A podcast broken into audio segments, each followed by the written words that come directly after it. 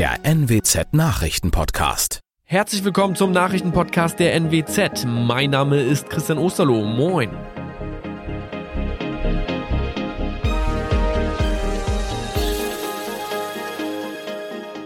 Und das sind die Themen des Tages. Jugendlicher reißt Ukraine-Flagge in Pevsum ab. Bundestagsabgeordnete Siemtje Möller äußert sich zur Wehrpflicht. Und Verdi ruft Kita-Personal zum Streik auf. Ein Jugendlicher hat in Pevsum die Flagge der Ukraine von einem hohen Fahnenmast gerissen.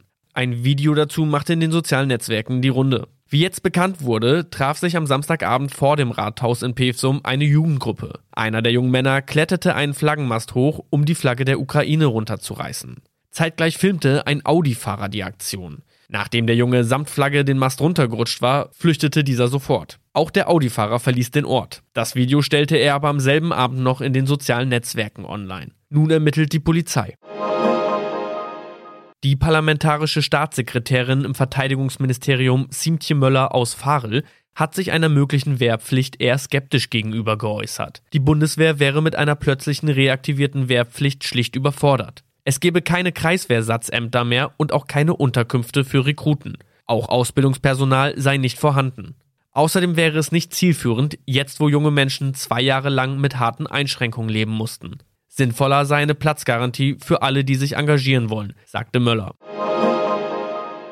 Die Gewerkschaft Verdi hat die Beschäftigten kommunaler Kitas und sozialer Dienste am Dienstag zu ganztägigen Warnstreiks in Niedersachsen und Bremen aufgerufen. Damit soll der Druck in den Tarifverhandlungen für den Sozial- und Erziehungsbereich erhöht werden. Arbeitsniederlegungen, Demonstrationen und Kundgebungen sind Verdi zufolge auch in Oldenburg geplant. Die jüngste Runde der Tarifverhandlungen mit der Vereinigung der kommunalen Arbeitgeberverbände war ohne Ergebnisse zu Ende gegangen. Verdi fordert bessere Arbeitsbedingungen, Maßnahmen gegen den Fachkräftemangel und eine finanzielle Anerkennung der geleisteten Arbeit.